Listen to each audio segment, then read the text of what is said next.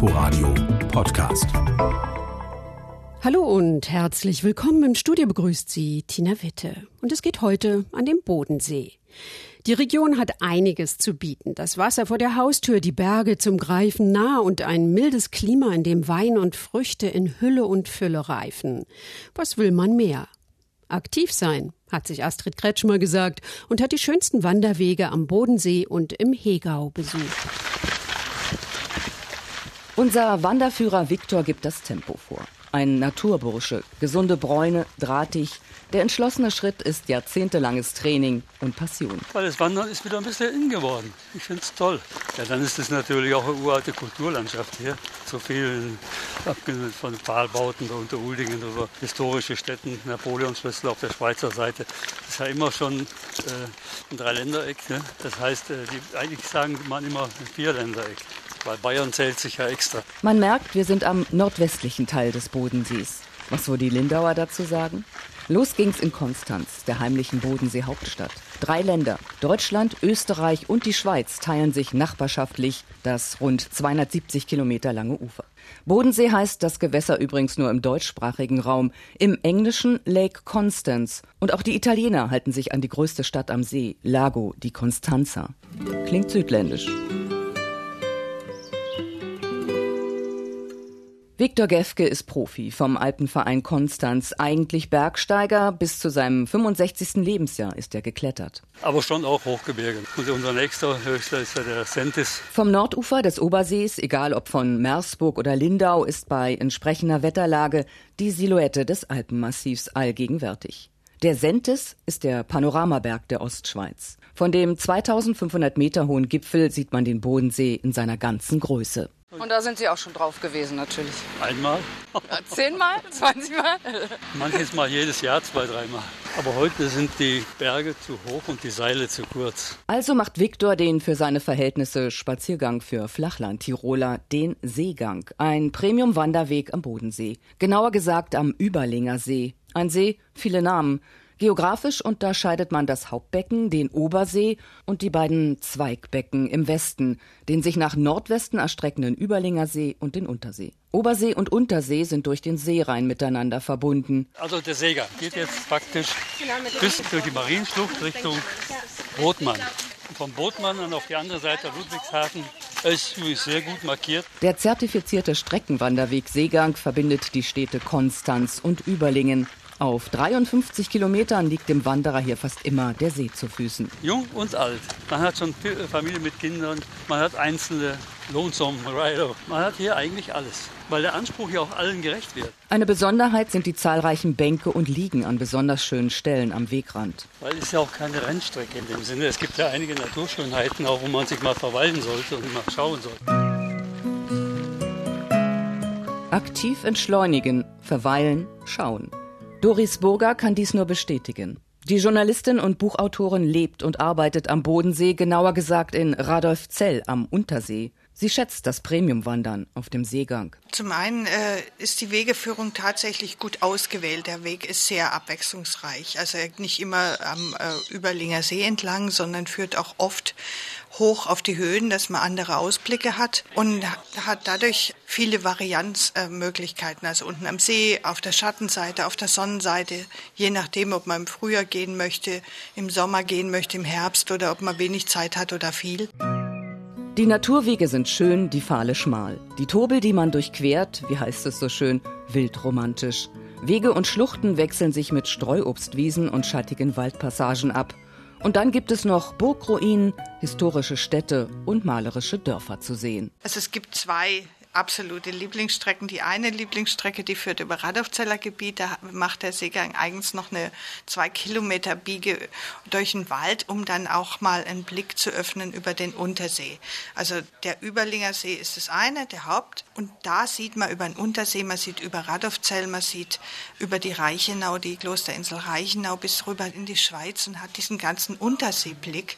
Und das ist natürlich eine wirkliche Überraschung. Die Länge und Orte der Etappen sind individuell und und nach Lust, Laune und Tagesform wählbar. So lässt sich der Weg problemlos von einem Feriendomizil aus erwandern oder man geht als Etappenwanderung von Ort zu Ort. Dabei gibt es sogar einen Gepäcktransport. Ich bin auch gerne, sehr gerne diesen Weg von Sipplingen bis Überlingen gegangen. Der ist sehr abwechslungsreich, sehr schön, auch im Frühjahr schon. Wenn die Bäume gar kein Laub haben, dann ist der Boden überdeckt mit Buschwindröschen. Es ist Bärlauch wächst da. Es gibt auch äh, feuchte Tobel, wo man am Bachlauf entlang geht und dann geht man wieder auf die Höhe und sieht bis zur Alpenkette rüber. Von dieser Seite besonders schön an klaren Tagen. Ein softer Auftakt ist der Start in Konstanz. Uferbummeln entlang der Seestraße. Eine Stunde später ist die Blumeninsel Mainau erreicht. Noch so ein Ablenkungsmanöver wie auch der Erlebniswald Mainau. Der Seegang lässt sich leicht auf die eigenen Bedürfnisse einrichten, dank der zahlreichen Verbindungen mit Bahn und Bus oder dem Schiff. Sehr geehrte Fahrgäste, in Kürze erreichen wir die Blumeninsel Mainau. Die Mainau unser nächster Halt. Weiterreisende nach Konstanz, Sie steigen bitte um. Über eine Million Besucher im Jahr können nicht irren. Ein Spaziergang durch die Blütenpracht der Mainau, ein Muss, für den man Zeit einplanen sollte. 365 Tage im Jahr hat das 45 Hektar große Eiland geöffnet, von Sonnenaufgang bis Sonnenuntergang. Zu jeder Jahreszeit präsentiert sich die Flora in neuem Kleid. Mehreren tausend Tulpen folgen Rhododendren, der sommerliche Rosenrausch und im Herbst das Dahlienfeuer. Die Baumsammlung ist über 150 Jahre alt mit einem beeindruckenden Bestand an exotischen Exemplaren, Baumriesen wie die uralten Mammutbäume. Weiter auf dem Seegang von Sipplingen nach Überlingen. Einige Höhenmeter müssen überwunden werden. Ein erfrischendes Kneippbecken im Überlinger Badgarten kommt dafür die müden Füße gerade recht. We got all the time in the world. Ich meine, wir leben im Storchengang. Ja, immer ganz raus aus dem Wasser. Sie sehen schon, ich bin in den USA groß geworden. Ich kann mich eigentlich Englisch viel besser ausdrücken als in Deutsch. Da übertreibt unsere Gartenführerin natürlich. Es erklärt aber ihr dialektfreies Deutsch. Dabei ist Eva Hobbing schon ewig am Bodensee, führte erst über die Mainau und dann über den Garten Kulturfahrt in Überlingen mit dem bekannten Stadtgarten. Der zählt mit seinen seltenen Bäumen und Kakteen neben der Mainau zu den botanischen Sehenswürdigkeiten der Region. Ich stehe mehr oder weniger unter Naturschutz.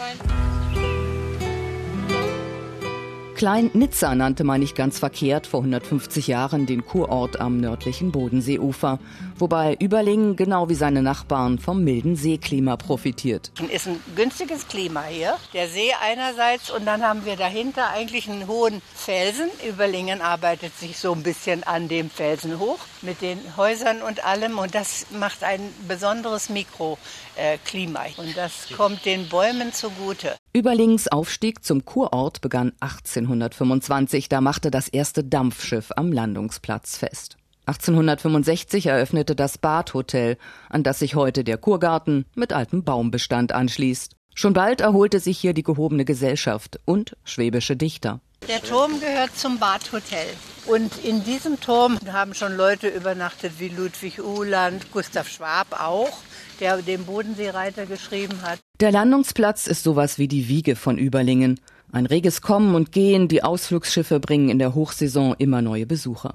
Ab dem 14. Jahrhundert entwickelte sich der Fähranleger zu einem bedeutenden Umschlagplatz, vor allem für Getreide. Und was die hier für Handel getrieben haben, da war kein einziger Flug hier in, in Überlingen. Es gab gar keine Äcker. Aber sie haben Wein angebaut vor allen Dingen. Oft Getreide eingekauft und mit Wein bezahlt. Das war äh, etwas, was Überlingen sich leisten konnte, denn sie hatten auf 268 Hektar tatsächlich 5 Millionen Liter Wein. Blickfang auf dem Überlinger Landungsplatz ein hochragender Brunnen, der Bodenseereiterbrunnen. Die umstrittene Installation des Bildhauers Peter Lenk, der seit vielen Jahren am Bodensee lebt und arbeitet. Der Brunnen ist vor allem als Karikatur und groteskes Denkmal für den am Ort ansässigen Schriftsteller Martin Walser bekannt. Aber der Walser hat sehr geschimpft. Das gar nicht, da oben so geknickt, da oben zu sitzen. Peter Lenks Brunnen zeigt einen klapprigen, sich vorwärts schleppenden Gaul, darauf der freudlos und griesgrämig dreinblickende Reiter mit Schlittschuhen, alias Martin Walser. Der Künstler Lenk hatte sich von Gustav Schwabs populärer Ballade vom Bodenseereiter anregen lassen. Der Legende zufolge überquerte ein Reiter unwissentlich den zugefrorenen Bodensee und stirbt vor Schreck, nachdem er sich dessen bewusst wurde. Martin Walser war not amused. Der in Überlingen-Nussdorf lebende Dichter soll sogar einem Spiegelbericht zufolge einen neuen Friseur gesucht haben, um ja nicht an dem Brunnen vorbeigehen zu müssen. Für den neutralen Betrachter ist das Kunstwerk eher lustig und ausgesprochen fotogen. Manche nennen diese seltsamen Tiergeräusche Summen.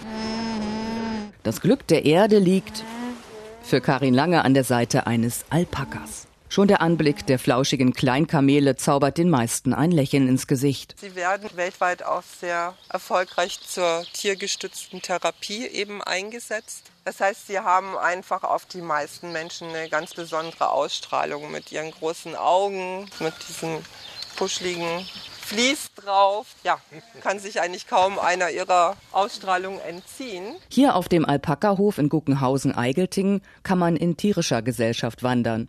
Alpakas sind in. Wer die Alpakas kennenlernen möchte, muss mittlerweile nicht mehr nach Peru fahren.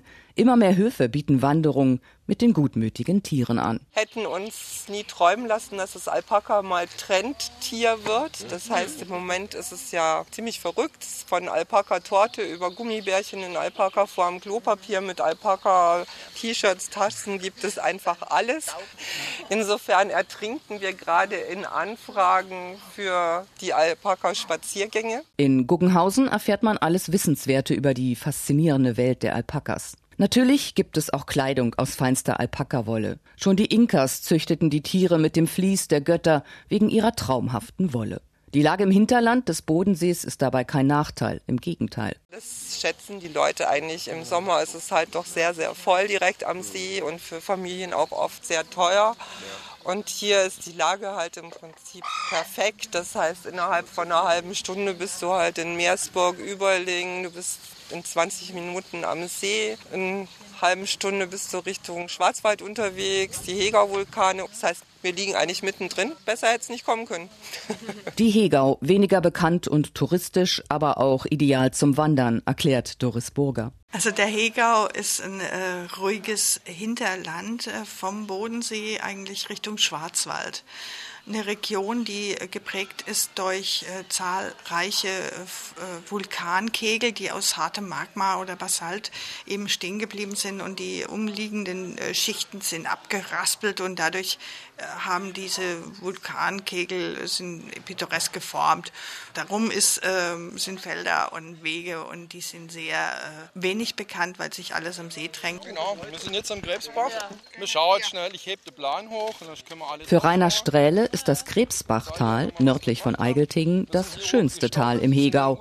Mit dem Förster erkunden wir den Krebsbachputzer, einer von acht Premium-Wanderwegen im Hegauer Kegelspiel. Der heißt Krebsbachputzer, weil es gibt eine ortsansässige Narrezunft. Narretei ist hier wichtig. Und es gibt hier eben in Eigeltingen die Krebsbachputzer, das ist so eine Zunft, die auch so die Krebse auf dem Häs sind. Und äh, man hat früher auch immer den, den Bach geputzt. Da, daher rührt dieser Name. Die Tour folgt vom Freizeitpark Lochmühle dem Lauf des Krebsbaches. Erst oberhalb am Talrand, dann entlang des munter plätschernden Baches durch die ursprüngliche Schlucht.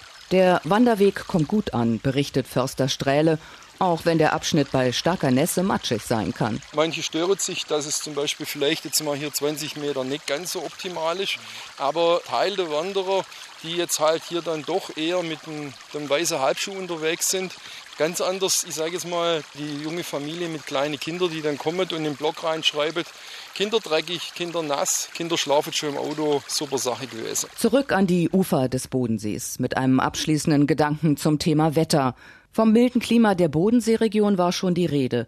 Beim berühmt-berüchtigten Bodensee-Nebel scheiden sich die Geister. So ein Quatsch, meint Bodenseekennerin Doris Burger. Also das ist ein altes Wort. Das ist diese Tatort, die konnten nur immer im November gedreht werden, ja, die weil die sonst keine billigen Zimmer gekriegt haben. Ja, genau. Und dann sieht es aus, als sei immer Nebel. Die haben fünf Nebeltage im, November. Hier gibt es manche Tage im Herbst, wo der Nebel so ein bisschen über Wiesen schwebt, ganz pittoresk und schön.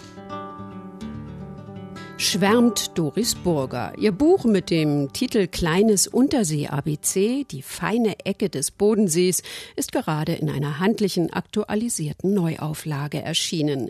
Sie können es für 9,95 Euro kaufen oder Sie nehmen an unserer Verlosung teil. Schauen Sie einfach online unter inforadio.de slash unterwegs. Danke fürs Zuhören, sagt Tina Witte. Inforadio Podcast.